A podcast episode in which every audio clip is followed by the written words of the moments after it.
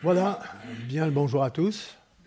Très heureux d'être euh, au milieu de nous. Parce qu'à quelque part, on est ensemble, nous faisons partie de la grande famille de Dieu.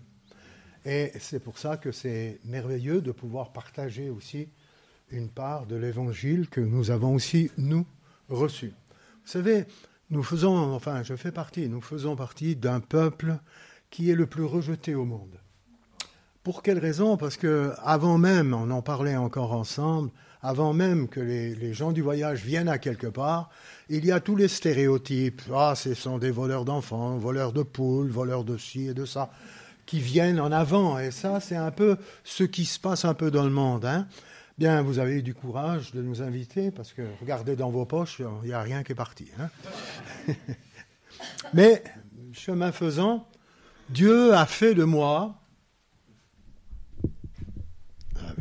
Merci. Ça, voilà, c'est bien.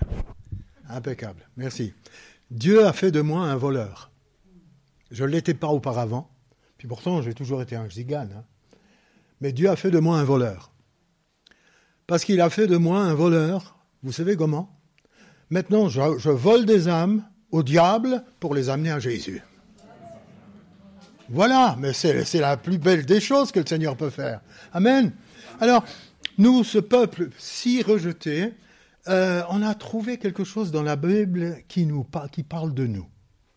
Eh oui, c'est bizarre, mais c'est comme ça. On va le lire ensemble si vous voulez bien, juste en préambule. Hein. Pour ceux qui ont la parole de Dieu, vous pouvez prendre dans Luc, chapitre 14, verset 23.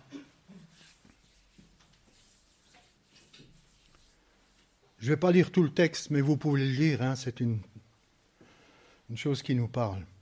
C'est juste ce verset que j'aimerais parler. Et le maître dit au serviteur, voyant qu'il y avait encore beaucoup de place, il avait invité tellement de gens et puis personne n'est venu à son invitation. Et qu'est-ce qu'il dit? Va dans les chemins et le long des haies, et ce que tu trouveras contre aller d'y entrer afin que ma maison soit remplie. Nous sommes un peuple, on n'a jamais été au milieu de la place de la ville, ni même avec la ville. On a toujours eu des, endroits qui se trouvaient derrière les haies et le long des chemins. Eh bien, Jésus a dit, va là-bas, amène-les. Pour eux aussi, il y a de la place. Et ça, c'était une chose extraordinaire. On a vécu un, merveilleux réveil que je parlerai après, un peu de tout cela.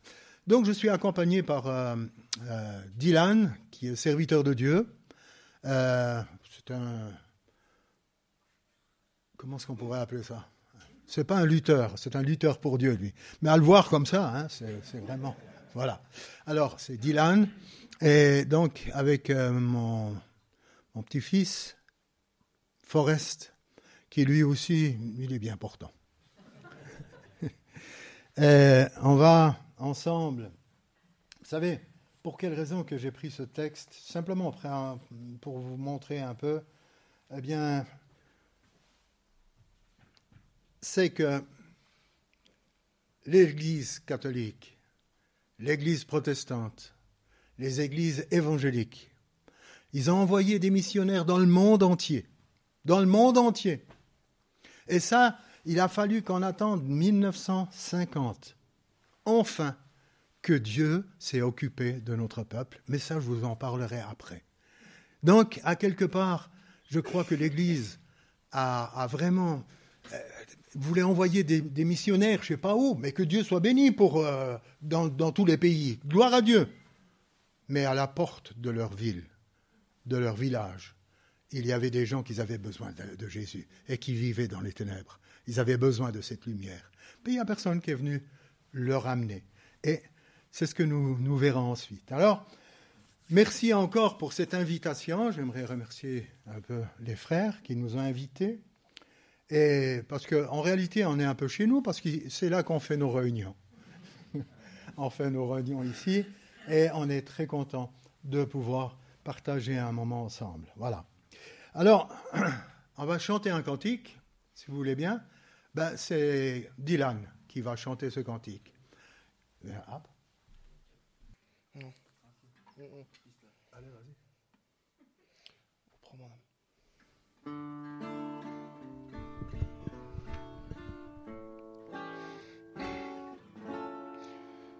Donne-moi le temps. Oh, prends mon âme, prends-la, Seigneur, et que ta flamme brûle en mon cœur, que toute mon être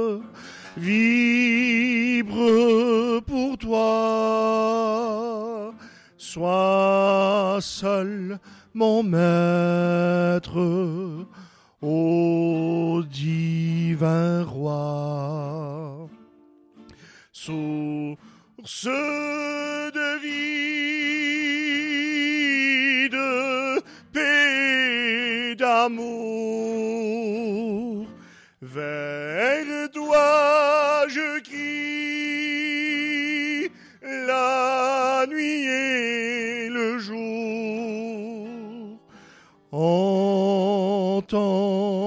plainte, sois mon soutien, calme ma crainte, toi mon seul bien. Du mal perfide, ô garde-moi,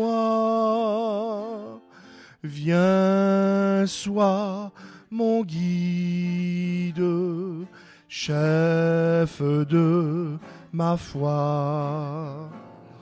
Et quand la nuit voile tout à mes yeux, sois mon étoile, brille des cieux et source de vie, de paix, d'amour. Vers toi je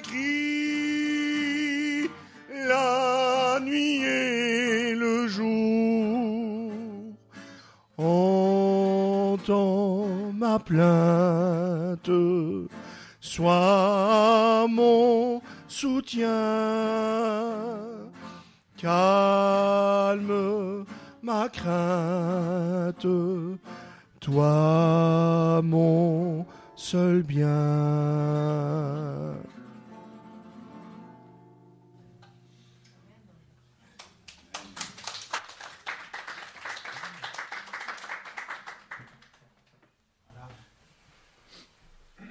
Avez reconnu l'hymne international juif.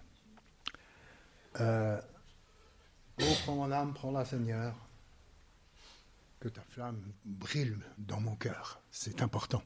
Et je pense que la vie de quelqu'un qui a découvert Jésus-Christ, il doit toujours avoir ce feu, ce feu qui brûle. Hein. Et puis un feu, vous savez, un feu, je m'excuse, je parle, je parle comme hein, normal. Hein. Je ne vais pas chercher des paroles qu'il ne faut pas. Mais un feu, ça fait du bruit.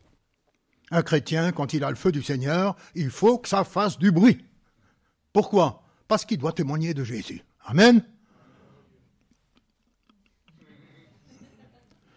Je témoigne pas. Mais ouvre ta bouche, parle de Jésus, parle du Seigneur. Et ça sera une bénédiction. Ça sera une bénédiction parce que le Seigneur sera avec toi. Parce que c'est le feu qui est dans ton cœur. Amen. Gloire au Seigneur. Voilà. Écoutez, ben, le chanteur, il va nous raconter son histoire, comment ce que lui, a, il a découvert le Seigneur. Hein C'est important de savoir comment ce que Dieu, il, a, il est venu dans le cœur, comment ce que ça s'est passé.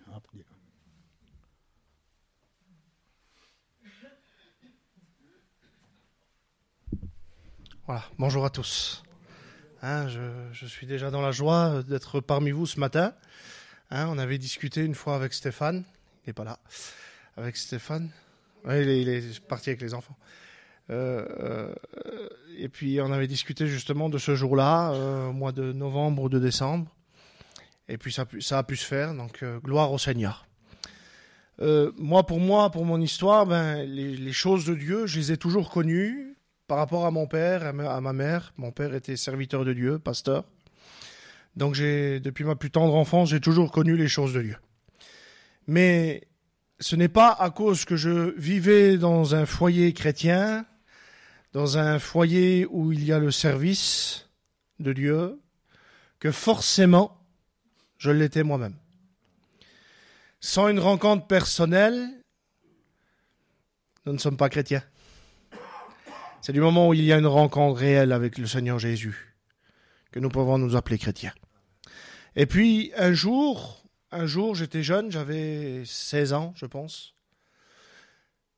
J'ai été à une réunion semblable à celle-ci ce matin. C'était pas un culte, mais c'était une réunion du soir. Et puis je sentais que en moi, mon cœur était dur comme de la pierre.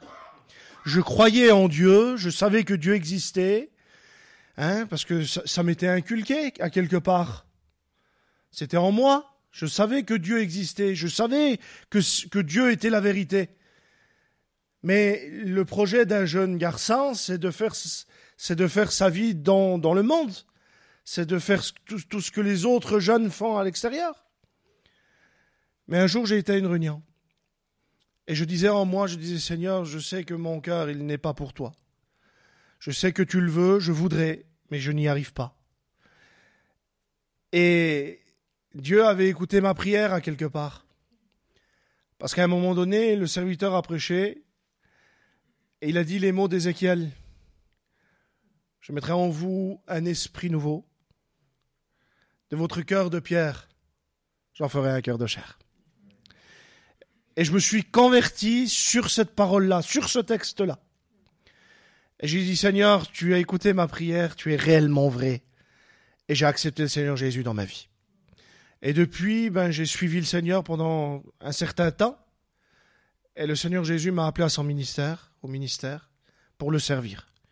Aujourd'hui, je suis pasteur depuis pas très longtemps, mais je suis, je, je, sers le Seigneur hein, dans cette église, donc avec avec Maï, hein, tout ça pour la gloire de Dieu. Voilà. Donc, il est vrai que des fois, bien que nous sommes en bon contact avec le Seigneur Jésus, par rapport à nos frères, à nos sœurs, par rapport à nos parents ou à nos amis, qu'importe. Mais ça ne fait pas forcément de nous des chrétiens. La seule chose qui fait réellement de nous des chrétiens, c'est notre rencontre personnelle avec Dieu. Donc ce matin, je ne sais pas si tout le monde est chrétien, je ne connais pas grand monde. Mais si tu as besoin vraiment de t'identifier, non pas par rapport aux autres, mais par rapport à toi-même, au Seigneur Jésus, fais cette rencontre. Accepte le Seigneur Jésus-Christ dans ta vie. Que Dieu vous bénisse. On va essayer de vous jouer quelque chose, ça va? Ah bon, alors bon, alors hop. C'est difficile de jouer tout seul. On va essayer. Voilà. Alors c'est un morceau que, que j'ai composé à la naissance de son père. Alors voilà, ça fait quelques, quelques années de cela. Et, donc, euh, c'est le mari de madame qui est là-bas. C'est ma belle-fille. Et puis c'est ma petite fille, c'est sa sœur. Voilà. Ah, nous sommes venus en famille. Hein on est en famille. Gloire à Dieu. Alors, bien sûr que c'est d'une manière un peu spéciale. Vous savez, on a, on a rencontré Jésus, euh, on, a, toujours été chez nous des musiciens. Des musiciens jouaient à droite à gauche, et puis si on veut comme ça, là, cette musique, elle plaisait beaucoup parce que euh, l'initiateur, il se nommait Django Reinhardt. Et Django Reinhardt, il a eu un accident et il était là, il jouait qu'avec deux doigts. Et c'était, c'était assez important de voir comment ce que ça, ça allait, comment ce qu'il pouvait jouer. Tu veux qu'on approche, qu'on s'approche un peu Ah oui. Attends. Ouais. Oui, d'accord, ok. Et, oui, oui. Bon, on peut se mettre là, comme tu veux. Voilà, vas-y. Vas-y, mets-toi là. Puis après, je viendrai le moi, puis je m'en prendrai à ce micro, puis ça ira pour tout le monde. Voilà, comme ça on t'entendra bien, toi. Ah bon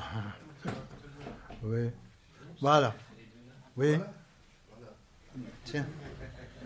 Ah, système D, vous savez, ça existe. Hein donc, euh, voilà. Euh, et donc, en tant que musicien, euh, j'aurais pu faire une grande carrière. J'ai joué avec les plus grands musiciens que la Terre a pu connaître. Dans la musique que je fais, hein. la musique, voilà. Et donc, c'est dans le jazz. Et donc, j'aurais pu faire carrière. On m'a fait des propositions énormes. Euh, j'ai joué avec, euh, pour ceux qui connaissent aussi les violonistes, avec Yudi Menwin. J'ai joué aussi avec euh, Vengerov. Vous avez un gitan qui ne connaît pas une note. C'est terrible, ça. Vengerov, donc Maxime, il me dit Mais écoute, tu voudrais pas être mon professeur? Je dis, mais je ne connais pas une note. Qu'est-ce que tu veux que je te Je ne veux, pas, je être ton professeur. Toi, tu es un virtuose, toi. Non. Je vais vous raconter comment ça s'est passé. Ben, euh, on était dans la même émission de télévision avec euh, Jean-Michel Rapp, euh, Jean-Philippe Rapp. Et voilà que lui, il jouait son violon tout seul. Et donc, euh, moi, j'étais là-bas, on était dans un endroit. Puis moi, j'ai une, vieille guitare, je jouais avec une vieille guitare, et puis il fallait la chauffer, parce que sinon, elle sonnait pas, pas euh, bien. Et alors, qu'est-ce qui s'est passé? Il était là, en train de, de, faire ses gammes avec, euh, avec son violon. Puis moi, je l'écoute, puis je, bon, je l'accompagne. Dit, tu connais? Je dis, non, je connais pas. Ah bon? Ah, il dit, bah, on va faire quelque chose d'autre. Il fait un truc de Paganini, à venir fou. Puis moi, je l'écoute, puis je l'accompagne. Il dit, non, c'est pas vrai, tu connais? Non, je connais pas. Mais alors, comment est-ce que ça fait? Mais je dis, mais joue, joue. Ah, il dit, non, je joue pas, je veux jouer en public. Il a été voir Jean, euh, Jean-Philippe et il lui a dit, écoute, je ne joue pas si je ne peux pas jouer avec lui. Mais il peut pas maintenant, tout est, tout est, c'est tellement minuté à la télévision. C'est à la seconde même. Il a dit non, alors je ne joue pas. Et alors, automatiquement, après, il vient chez moi, il me dit, mais qu'est-ce qu'on joue? Je dis, mais je m'en fous, vas-y, joue n'importe quoi. Et puis il a joué, puis je l'ai accompagné, puis c'était super. Euh, mais c'est comme ça. C'est des, rencontres qui sont comme ça. Alors, vous savez, euh, c'est bien les notes. C'est fantastique quand on ne les connaît pas. Parce que nous, on les utilise, mais on ne connaît pas le nom des notes. Et c'est ça qui est extraordinaire. Alors, vous savez, on est semblable à, comment est-ce qu'on appellerait ça Une abeille. Selon la loi de l'aérodynamique, elle n'a pas le droit de voler. Parce que le corps, il est plus gros que ses ailes. Et plus lourd. Alors, selon, non, elle n'a pas le droit de voler. Mais comme elle ne connaît pas ça, elle vole. Puis nous, on ne connaît pas tout ça. On joue, paf,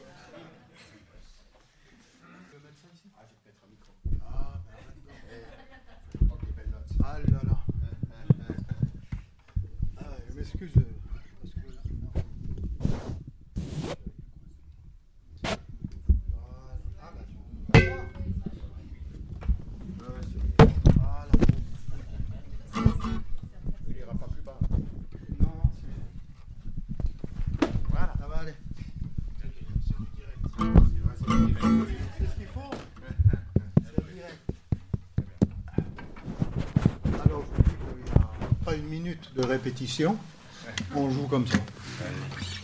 Alors,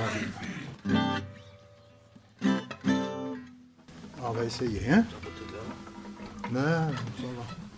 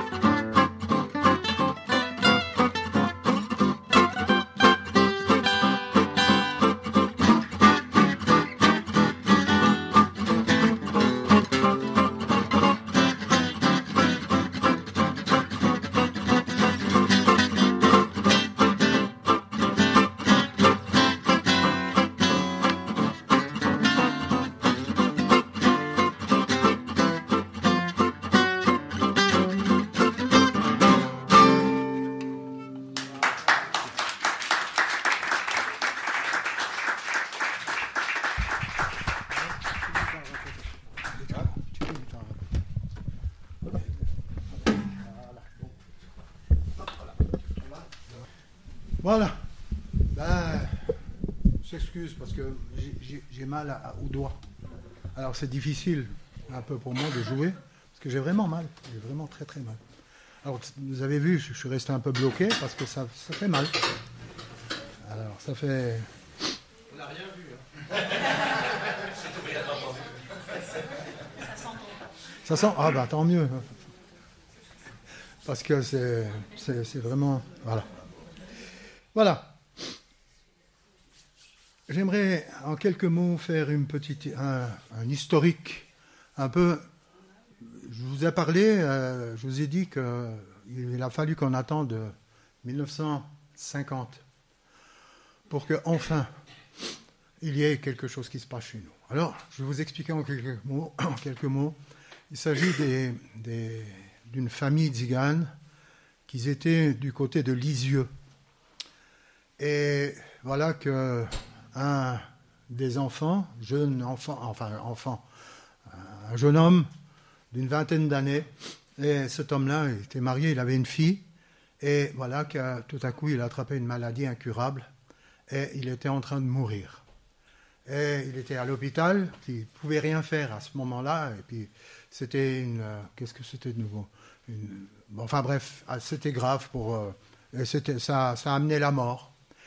Et tout le monde était là-bas, et la maman, ne sachant pas quoi faire, elle a fait des neuvaines, elle était un peu par, à Lisieux, elle était un peu partout, mais ça n'a rien servi. Et tout à coup, elle va faire ses, commissions, et il y a un, monsieur qui donnait des prospectus euh, au, marché. Et puis elle, elle prend le prospectus, puis elle le met comme ça dans, la, dans sa poche, et puis elle ne voilà, se rappelait plus. Et tout à coup, ne sachant pas lire, eh bien, euh, tout à coup, elle va voir le boucher, puis elle dit euh, Mais il m'avait parlé qu'il y avait des gens qui étaient en train de prier, alors on va aller là-bas. Voilà qu'il demande au monsieur où c'est que c'est. Ah ben écoutez, c'est pas très loin, c'est juste là-bas à côté, vous pouvez aller. Ah, euh, d'accord, ok. Alors, c'était un dimanche matin, il y avait un culte, il y avait le pasteur qui était en train de prêcher, et elle rentre avec, bien sûr, toute la famille. Alors, voyez un peu comment ça se fait. Ça, tout le monde était bien, bien. Et les gens rentrent comme ça, là. Mais qu'est-ce que c'est que ces gens-là? Qu'est-ce qu'ils veulent? D'un coup, elle dit comme ça Monsieur le pasteur, vous croyez que Jésus guérit? J'ai mon fils qui est malade, venez prier pour lui. Et puis lui, il, dit, il était en, train de prêcher. Il dit Attendez, oh, attendez une minute, je viendrai, prier pour, euh, euh, ce, ce, jeune homme, mais attendez que ça soit fini. Bon, ben d'accord, on attend. Alors ils étaient là-bas, ils attendaient tout tranquillement. Et ensuite, le pasteur, il est parti avec eux. Euh, et il a été donc prié pour ce jeune homme qui était en train de mourir.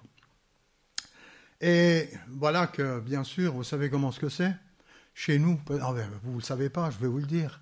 Chez nous, quand quelqu'un est à, l'hôpital, eh bien, c'est pas une personne, c'est des fois on est, enfin tout ce qu'il y a comme personne qui vient avec. Alors des fois, les, gens, ils ont peur. Bon, et, voilà que le pasteur, il vient, là-bas, il arrive dans la chambre, et puis il voit ce jeune alité en train de mourir, et il dit, voilà, ben on, va, ben, prier. Mais il n'y avait plus de place dans la, dans la chambre, tellement c'était plein de monde. Il y avait, dans le couloir, il y avait partout du monde. Et voilà que euh, il, va là-bas, puis il prie pour le jeune homme.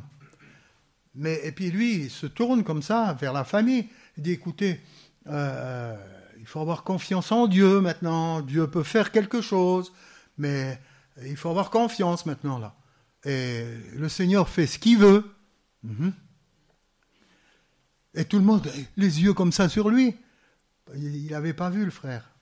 C'est que derrière lui, le jeune garçon, il dit Maman, donne-moi mon pantalon là-bas à côté. Je veux sortir avec vous instantanément guéri. Et c'est à travers cette guérison que l'œuvre de Dieu a commencé. Chose extraordinaire. Chose extraordinaire. La guérison a fait un réveil extraordinaire. Et ce réveil continue encore aujourd'hui, je vous l'expliquerai. Alors ensuite, il est sorti, il était guéri, totalement. Il rentre chez lui, dans sa famille, et euh, son frère qui était là, il se nommait Mans, Et il dit, mais c'est la vérité alors. Vous savez ce que c'était marqué sur le petit papier, le petit traité? C'était marqué, voici la réponse. Voici la réponse. Alors, le Seigneur a quand même de l'humour. Hein. Aller donner un bout de papier à des gens qui ne savent pas lire. Et faire un miracle qui, va encore aujourd'hui, qui continue encore aujourd'hui. Ça a commencé en 1950. Ensuite, le frère, là, c'était notre premier prédicateur. Alors, il était là-bas, mais il voulait se faire baptiser parce qu'il. Vous savez comment ce qu'il lisait la Bible? Il ne savait pas lire. Vous savez comment ce qu'il lisait la Bible? Ils étaient arrêtés au bord des chemins, comme ça, avec les caravanes tirées par des chevaux. Et tout à coup, il y a un monsieur qui passe, ou il y a le facteur qui passait pour aller de l'autre côté, là-bas au bord de la route. Monsieur, s'il vous plaît, monsieur, oui, vous savez lire Mais bien sûr, mais bien sûr. Ah bon Alors, vous pouvez nous lire quelque chose? Oui. Et puis prenez la Bible. Lisez-nous un peu de la Bible. Et là, tout le monde était autour de lui. Le grand prédicateur, c'était le postier, c'était le... il lisait la Bible. Et les gens commençaient à pleurer parce qu'ils voyaient que Dieu était puissant. Amen. Ah, quelle chose extraordinaire. Après, qu'est-ce qui s'est passé? Eh bien, il a dit, oui, mais il faut que je me fasse baptiser. Alors, pour... mais alors, comment est-ce que je vais faire? Je vais faire comment, moi? Alors, je vais aller voir les pasteurs. Alors, il arrive, il arrive vers un pasteur. Il dit, non, on ne peut pas te baptiser parce que tu n'es pas marié légalement. Ah, bon, c'était à l'époque, c'était comme ça. Ah oui, ah, tu n'es pas marié légalement, on ne te baptise pas. Et puis, il a été un peu partout. Et puis, partout, euh, personne ne voulait le baptiser. Mais il dit, mais moi, je veux être sauvé, moi. Je veux marcher avec Dieu. Alors, il, dit, euh, je vais voir encore un, autre pasteur, où c'est que je, vais, enfin, c'est qu'ils étaient avec les caravanes. Et tout à coup, le, pasteur qui était là-bas, il dit, voilà, mon frère, j'ai été partout, euh, personne ne veut me baptiser. Alors, j'ai dit, moi, je m'en vais au bord du... La petite rivière qui se trouve là-bas.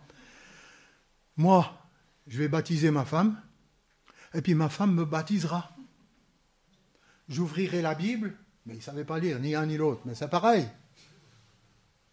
Alors là, le frère, il a dit, non, non, non, non, non, je viens te baptiser. Euh, que tu sois pas marié légalement. Euh. Après, la, la, la, sœur disait, mais je ne comprends pas ces gadgets. Les gadgets, c'est les sédentaires. Alors, je ne comprends pas ces gadgets il faut que j'aille faire.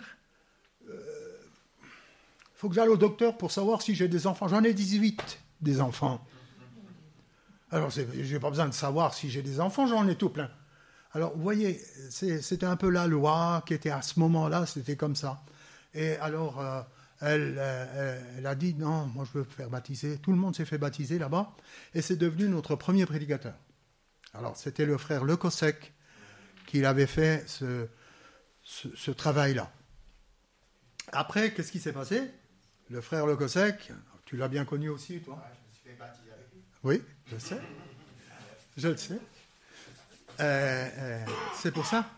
Euh, voilà, ça se passe comme ça, vous savez. Il n'y a pas besoin de, de, faire des grandes choses. Alors, notre premier prédicateur, il ne savait pas lire. Alors, lui, il faisait toujours lire la Bible par quelqu'un qui passait, parce qu'il ne savait pas lire. Mais le Cossec lui a fait confiance.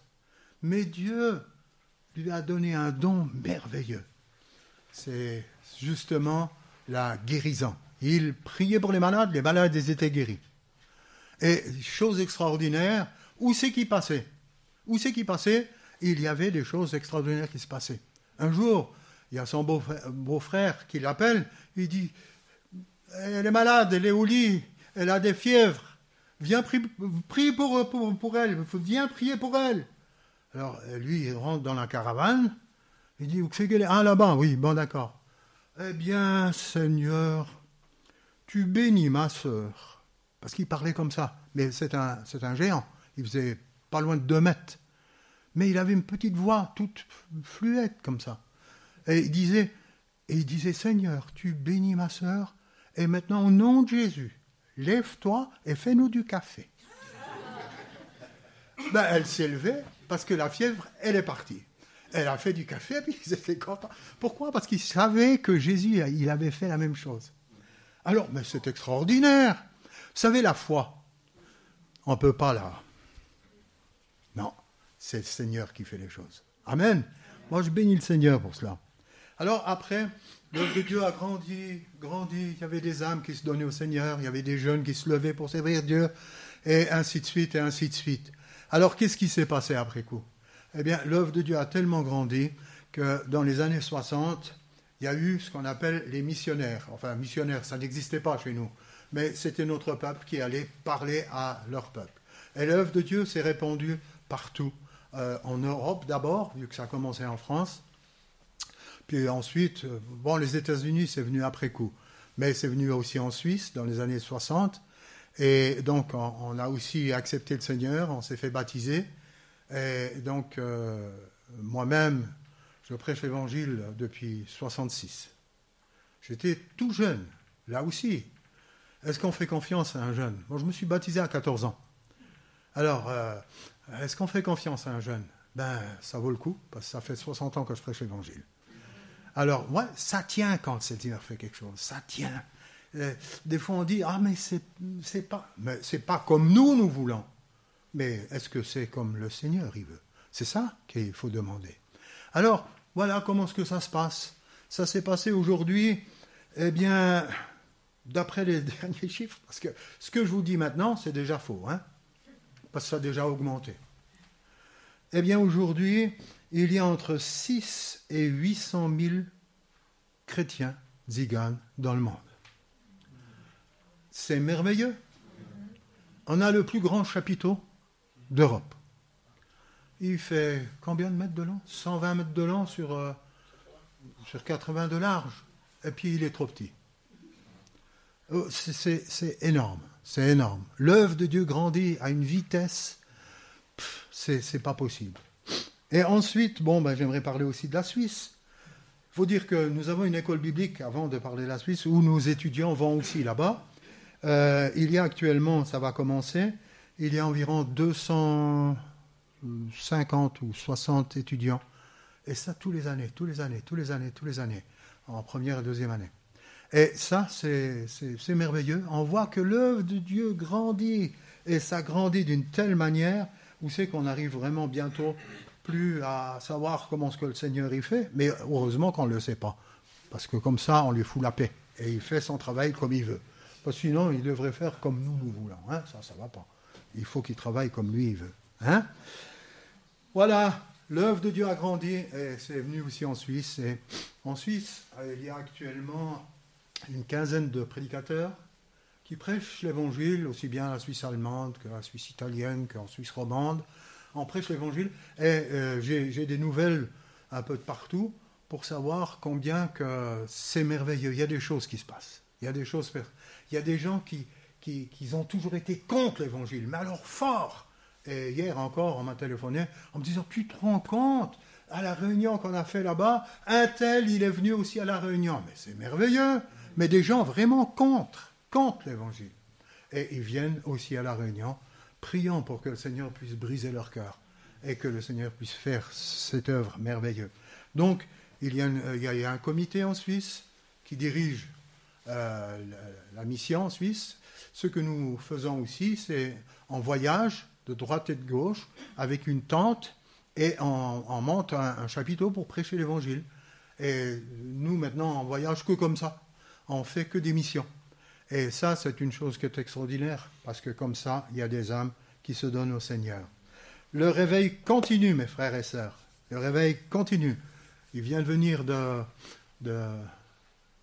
euh, euh, l'Arménie. Je me, mélange toujours, l'Albanie. Oui, en Arménie. Viens nous dire quelques mots de l'Arménie. Ah, vous savez, chez nous, c'est la bonne franquette. Hein. Voilà. Alors oui, j'étais au mois de novembre ou décembre, je ne me rappelle pas. Euh, je suis parti une dizaine de jours en Arménie avec des frères de là-bas qui sont responsables de ce pays-là. Et puis apporter l'évangile à notre peuple. Hein, les, tziganes de là-bas s'appellent les nomaves. Ils ont ce nom-là, je, ne saurais vous dire pourquoi.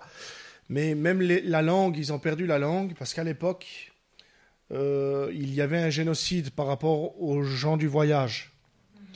Donc les, anciens de là-bas, les anciens de, de- de- des gens du voyage de là-bas, euh, ont conseillé à leur peuple d'arrêter de parler la langue pour ne pas être reconnus par ceux qui justement faisaient ce gé- génocide.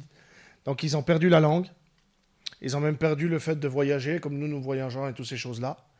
Donc aujourd'hui ils sont sédentarisés, mais allez, seulement aller voir, nous voyons que c'est des tziganes, à l'œil nu. Et puis c'est vrai qu'il y avait des, des- vieilles femmes de là-bas que j'ai parlé un petit peu avec eux, et ils avaient quand même euh, des mots de notre langue à nous. Donc on les reconnaissait. On savait que c'était bien des tziganes et tout ça. Et puis ce qui était impressionnant à mes yeux quand j'y étais, alors l'œuvre commence, elle a que 7 ans. C'est pas très vieux. Mais ce qui était impressionnant, c'est leur soif de l'évangile. J'avais l'impression d'apporter une bouteille d'eau à une personne qui était dans le désert. Vous voyez, vous savez, une bouteille d'eau dans le désert, quand on meurt de soif, ça vaut plus qu'un million de francs. hein. On, la- on laisserait tout pour juste un petit verre d'eau. Eh ben, voici l'impression que ça me donnait. Quand on, leur quand apportait l'évangile, ils avaient une soif, ils avaient, ils avaient une, une, comment dire ça, un désir de connaître et de recevoir un mot de Dieu. Alors, à un moment donné, euh, je dis juste ça, puis après je m'arrête. On fait une réunion, j'ai apporté, le message de la parole dans, une- dans, tout simplement. Et il y avait, je sais pas, on était peut-être 20-30 personnes, mais un sur l'autre. Vous voyez, euh, vraiment euh, typique à notre peuple. Et puis à un moment donné, à la fin de la réunion, il y a plusieurs personnes qui se sont avancées. Il y a une, femme qui s'approche et puis elle demande la guérison. Elle était malade, elle était atteinte d'un cancer. Et puis en s'approchant devant, elle dit J'aimerais être guérie. Et puis le, le- le frère qui est à côté de moi, il dit Euh, euh, Crois-tu que Dieu peut te guérir? Elle dit Oui, je crois. On lui a imposé les mains. Et quand on a arrêté de prier, elle dit Une chaleur m'a envahi. Je n'ai jamais ressenti une telle chose. C'était quoi? Elle a été totalement guérie. Tout ça pour la gloire de Dieu. Et aujourd'hui, ben, elle, est, elle, elle demande le baptême. Donc vo- voici les belles choses. Tout ça pour la gloire de Dieu. Priez pour l'Arménie. Priez pour ce peuple là-bas aussi. Hein, je vous le mets à cœur si vous pouvez. Voilà. Que Dieu vous bénisse. Non, reste là, tu chantes le, le dernier cantique. Ah, je lève les yeux.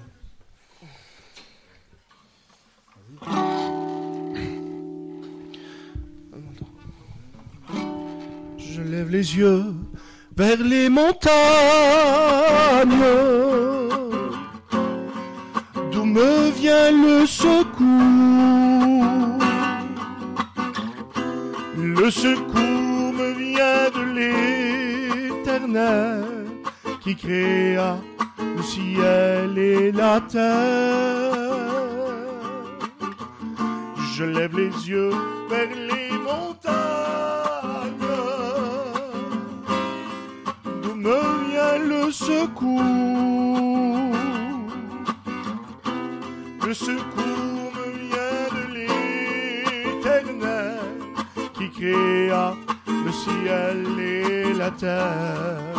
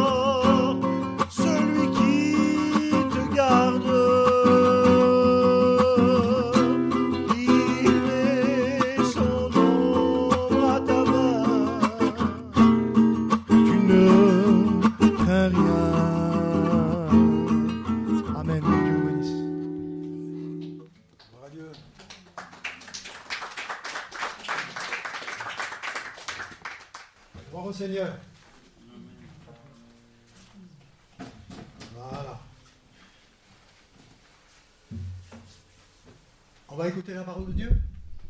Vous pouvez me laisser 5-10 minutes, ça va? Ça va? Ça va bien. Alors, Oui, oui, il est là. Alors, mais comme ça, ça y est, maintenant on entendra mieux. De nombreuses personnes ont des problèmes et ils sont découragés. Le découragement frappe tout le monde. On peut être découragé pour différentes choses. Et par le fait qu'on est découragé, on se sent seul, même en étant avec beaucoup de personnes. Le pire de tout ça, c'est que la majorité voit tout en noir. On vit à quelque part dans, un ténèbre, dans une ténèbre pas possible. Euh, pourquoi? Parce qu'on est découragé et le problème devient trop grand pour nous. Alors on ne sait plus comment faire. Tout est obscur. Même si un frère ou une sœur te regarde et te sourit, tu ne vois plus le sourire, tu ne vois plus la paix de Dieu dans la personne de l'autre. Ça semble être sans espoir.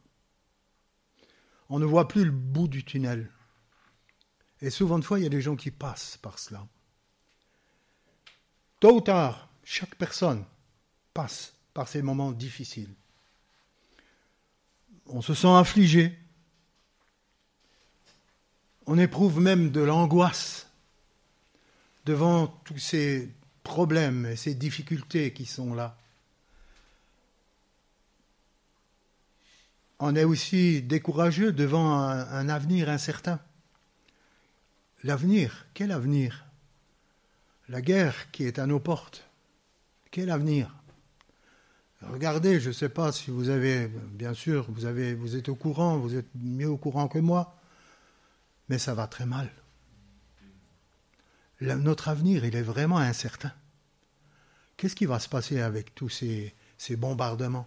Je ne parle pas seulement de, la guerre qu'il y a, mais ce qu'il y a maintenant là-bas un peu plus loin, où c'est que les États-Unis, avec euh, la coalition, ils sont en train de bombarder des, personnes qui, pas, pas des personnes, enfin des choses là-bas. On est devant quelque chose, une catastrophe qui est assurée. Notre avenir, il est bien incertain. Mais restons pas là-bas au fond, restons ici plutôt. Peut-être aussi te décourager parce que quelqu'un de ta famille, tes proches, eh bien, ils t'ont profondément déçu peut-être. Quelle que soit l'origine de cette détresse, c'est justement pour cela que j'aimerais lire ce texte parce que c'est un, c'est quelque chose que nous allons voir ensemble. D'accord? On va le lire Matthieu chapitre 4 pour ceux qui ont la Bible et au verset 16. Alors, je vais vous le lire, si vous avez confiance. Si vous n'avez pas confiance, lisez-le vous-même. Mais c'est dans la Bible. Ce peuple assis dans les ténèbres, a vu une grande lumière. Et sur ceux qui étaient assis dans la région de et l'ombre de la mort, la lumière s'est levée. Amen. Eh oui, la lumière, elle n'est pas là pour nous éblouir, la lumière est là pour nous éclairer. Vous savez, aujourd'hui, il y a trop des, des personnes qui veulent éblouir par leur manière d'être ou leur manière de parler, leur manière de paraître, et veulent éblouir ce qu'ils ne sont pas en réalité. Mais on essaie de jouer un, un jeu. Mais ça, la lumière que nous sommes en train de voir ici, elle se nomme Jésus. Elle est là, non pas pour éblouir les gens, parce que quand on est ébloui, on voit rien du tout. Moi, je veux voir clair. Hein, on veut voir ce que dit la parole de Dieu. Et c'est Dieu qui nous donne la lumière. Et cette lumière, eh bien, elle se nomme Jésus. Cette grande lumière, mais il faut la connaître, cette lumière. Vous savez, euh, connaître cette lumière, on va dire, bah, j'ai donné ma vie au Seigneur Jésus. Amen, oui, gloire à Dieu. Oui. Est-ce que euh, notre vie a toujours été au beau fixe? Tu as toujours été au beau fixe, toi? En tout cas, moi pas. Non. Et peut-être qu'il y a des gens qui sont découragés à cause de ça. Parce que des fois, il y a eu quelque chose. Cette lumière est là, ce matin, ici, dans ce lieu. une belle lumière. Vous savez pourquoi? Ben, C'est tout simple. Parce que Jésus a dit, dans Jean chapitre 8, verset 12, Je suis la lumière du monde. Celui qui me suit, ah là, il faut le suivre, hein, ne marche pas dans les ténèbres, mais il aura la lumière de la vie. Oh, quelle beauté Mais c'est fantastique, vous savez. Moi, chaque fois que je lis la Bible, et j'aime bien lire la Bible, c'est une merveille, c'est une richesse. Euh, bien sûr, la lire comme ça, c'est zéro. Je comprends rien du tout. Une fois, il y a une brave sœur qui me dit Mais je, lis la Bible tous les jours, mais je comprends rien. Ben oui, c'est un problème quand on comprend rien. Ben pourquoi? Oui, mais il faut quand même lire la Bible, il faut quand même lire Mais non, il ne faut pas la lire si tu comprends rien. Demande d'abord à Dieu qui t'éclaire sur ce que tu lis. Et au lieu de lire 3, 4, 5, 6 chapitres, lis un verset et demande au Seigneur de le faire comprendre. Il faut le méditer pour bien comprendre ce qu'il veut nous dire. Alors, cette brave personne a dit, bon ben d'accord, ok, je vais faire ça comme ça. Eh bien maintenant, elle lit la Bible, mais elle comprend. Mais elle n'en lit pas beaucoup, elle lit juste ce qu'elle a besoin, ce que le Seigneur lui parle. Parce que, vous savez, l'homme vivra pas de pain seulement, mais de toute parole qui sort de la bouche de Dieu. On a besoin de cette parole, on a besoin de la parole de Dieu pour pouvoir comprendre les choses de Dieu. Comment voulez-vous comprendre Jésus si on ne comprend pas sa parole? Il faut d'abord, et, ici c'est marqué, hein, je vous l'ai lu, Je suis la lumière du monde, dira Jésus, celui qui me suit ne marchera pas dans les ténèbres. Alors mon frère, ma soeur, tu es en train de passer peut-être par une difficulté. Tu es déçu, tu as, à quelque part, tu rentres dans une ténèbre euh, problème, ténébreux, parce que chaque problème est ténébreux. Un désert, c'est ténébreux. Tout est ténébreux. Il faut qu'on ait la, lumière de Jésus dans notre vie. Alors, les, oh ben regardez, les ténèbres se changeront. Pourquoi? Parce que la lumière, elle est là. C'est la lumière qui fait fuir les ténèbres. Quand on a la lumière dans notre vie, les ténèbres, ils sont plus là. Alors ne laissons pas cohabiter le problème avec la lumière. Quand Jésus vient dans notre vie, eh bien, il change nos vies et nous donne une vie nouvelle. Et ça, c'est une chose extraordinaire. Celui qui me suit, ça veut dire je marche avec lui. Et il n'y a, pas, a pas besoin de courir. Tu déjà vu, Frangin? Des fois, il y en a, Seigneur Jésus. C'est des chevals de course. Dans la foi, c'est des chevals de course. Ils veulent tout faire. Et puis, allez, vas-y, ils te dépassent à une vitesse un peu plus loin, là-bas, ils ont une roue crevée. Mes amis, c'est pas comme ça. Marchons à la vitesse que Dieu nous demande. Vous savez, c'est pas pour rien que c'est marqué dans la parole de Dieu. Vous êtes des, assidus à la parole. C'est dans le plus petit psaume. C'est dans le 119. C'est le petit, psaume. Chaque fois que Seigneur il veut me parler à travers ce psaume, je dis Seigneur, tu n'as pas quelque chose d'autre à me dire? Parce que, allez-y, vous verrez bien. Et le verset 105, qu'est-ce qu'il nous dit? Ta parole est, comment, expliquez-moi, est une lampe à, mes pieds et une sur ah ben voyez, regardez. J'ai même pas besoin de le dire, vous le dites. C'est fantastique. On fait la mission, on, fait la prédication ensemble. C'est pas beau ça? Hein? C'est beau. Ça veut dire quoi? Ta parole est une lumière à mes pieds. Ça veut dire que faut que je fasse attention à comment est-ce que je marche. Je ne dois pas courir, je dois avancer. Hein? Et chaque pas avec la lumière de la parole de Dieu. est une lumière sur et une lumière sur mon sentier.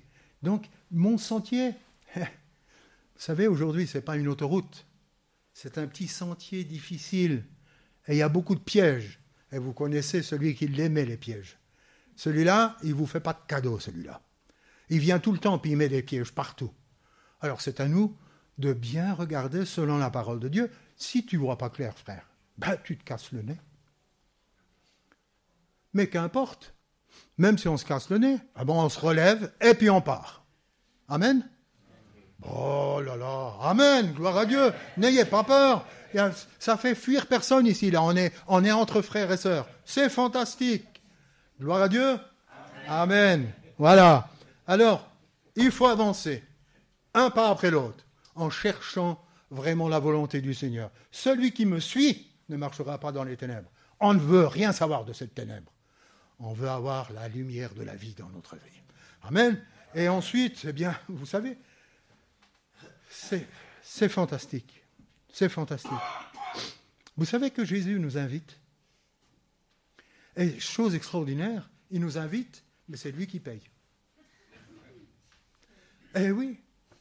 Alors quand tu es invité, par exemple, ça m'arrive d'aller des hommes importants, alors il faut venir avec une bouteille. Mais tu ne peux pas prendre une petite bouteille à 3 francs, il faut prendre une grande bouteille à je ne sais pas combien, parce que c'est monsieur du voilà et de madame de voilà et il faut le ramener voilà hein eh bien voilà on vient comme ça. Mais Jésus il, dit encore quelque chose d'autre. Il dit venez à moi vous tous. Et dans le tous il y a moi aussi. Un zigane aussi il a le droit de venir. Qui est fatigué chargé et je vous donnerai du repos. Mais c'est pas plus extraordinaire. Il n'y a pas besoin de chercher. Il n'y a qu'un seul issue. Il ne faut pas désespérer, mes frères et sœurs. L'œuvre de Dieu peut continuer dans nos vies. Elle a commencé dans ta vie. Eh bien, il faut qu'elle continue. Ce n'est pas le fait d'avoir reçu Jésus dans ton cœur que c'est un aboutissement à toute la vie. Non, c'est le début de la marche. Et nous avons besoin de marcher sur ce chemin, de suivre Jésus. Vous savez, pas besoin d'aller trop vite. Parce que Jésus, il va à la vitesse que tu es, toi. Si tu as mal à une patte, eh ben, il n'ira pas trop vite, lui. Il marchera à côté de toi et t'aidera si tu n'arrives plus à marcher. Mais c'est fantastique. Mais c'est grand, hein, quand même. Pas Seigneur. Tu vois pas? Il est là, il nous aide. Eh bien, écoutez, aujourd'hui même, nous pouvons sortir de cette angoisse, de ces ténèbres, de ces difficultés, de ces problèmes qui sont là, qui nous accablent avec lui. Je viens à lui, Seigneur, et toi tu me donnes le repos. Jésus veut répondre eh bien, à tous nos besoins. Amen. Et il le fait pour toi encore aujourd'hui. Tu vas me dire, mais moi j'appartiens au Seigneur. Oui, tu appartiens au Seigneur, mais peut-être que tu as des problèmes, peut-être que tu as encore certaines petites choses eh bien le Seigneur veut encore prendre soin de ces petites choses. Laisse-le diriger ta vie. Et si tu te laisses diriger par lui, eh bien, automatiquement, il y aura une chose extraordinaire qui se fait. Moi, je peux simplement dire une chose, c'est que Jésus n'a jamais été le copilote. Oui, quand moi je voulais euh, rouler, c'est lui le copilote. C'est lui la roue de secours. Jésus n'est pas notre copilote, il est notre pilote. Jésus, il doit, il doit diriger ma vie. C'est lui qui doit montrer le chemin. Et tout ça par grâce. Vous savez, il n'y a pas de plus grand, il n'y a pas de plus petit chez nous. On est tous pareils, des rachetés par Dieu. Rachat qui a coûté Jésus à la croix du calvaire. Alors qu'on soit sédentaire, qu'on soit bien financièrement, qu'on soit pas bien financièrement, qu'on soit n'importe quoi. Laissez-moi vous dire une chose, et ça je le dis de tout mon cœur, eh bien, Jésus ne fait pas la différence. Et c'est comme euh, il est écrit dans la parole de Dieu, je ne, je ne mettrai point dehors celui qui vient à moi. Ah ben, venons à lui tel que nous sommes. Cherchons pas à nous faire beaux. Cherchons pas à nous. Non, non. Vous savez, je termine par ces paroles parce que le temps m'est compté. C'est ce que je vois là-bas. Hein. elle marche, elle marche bien. Alors, laissez-moi vous dire une chose. Et je termine. Hein. Un jour, ah ben vous voyez, avec tout ça, mon idée elle est partie. Non, non, elle n'est pas partie. Euh, elle voyage. Mais nous sommes des gens du voyage. Mais c'est normal, c'est tout à fait normal. Non, ce que je voulais dire, c'est que le jour où on donne sa vie au Seigneur, il y a tout qui change. Vous savez, on ne peut pas se, changer nous-mêmes. On ne peut pas se changer nous-mêmes. On a besoin d'être changé par lui. Un jour, c'est ce que je voulais dire, un jour, un jeune me dit Ah ben écoute, moi j'aimerais bien venir au Seigneur. Je sais que c'est la vérité, mais je suis pas bien, moi. Il y a les péchés, il y a... je suis pas bien, moi. Je peux pas venir devant Dieu comme ça, là. Ça va pas. Il faut que je m'améliore d'abord. Alors je vais ôter telle et telle chose, je vais ôter telle et telle chose. Je dis, ah oui, ah oui. Euh, je dis, arrête malheureux, ne fais surtout pas ça. Il me dit, pourquoi? C'est simple. Laisse-le, lui, te transformer. Et lui te transformera comme lui voudra. Parce que toi, tu vas ôter ce qui t'embête, mais peut-être ce n'est pas du tout ce qu'il faut. Il veut ôter ce que toi, tu veux regarder pour toi. Hein? Mais c'est lui qui le fait. Dieu veut faire son œuvre dans notre vie. Que Dieu soit béni. Venez, la lumière est là. Eh ben, c'est à nous maintenant de marcher dans cette lumière. Que Dieu vous bénisse, que Dieu nous bénisse tous ensemble. Mon frère, tu remercies le Seigneur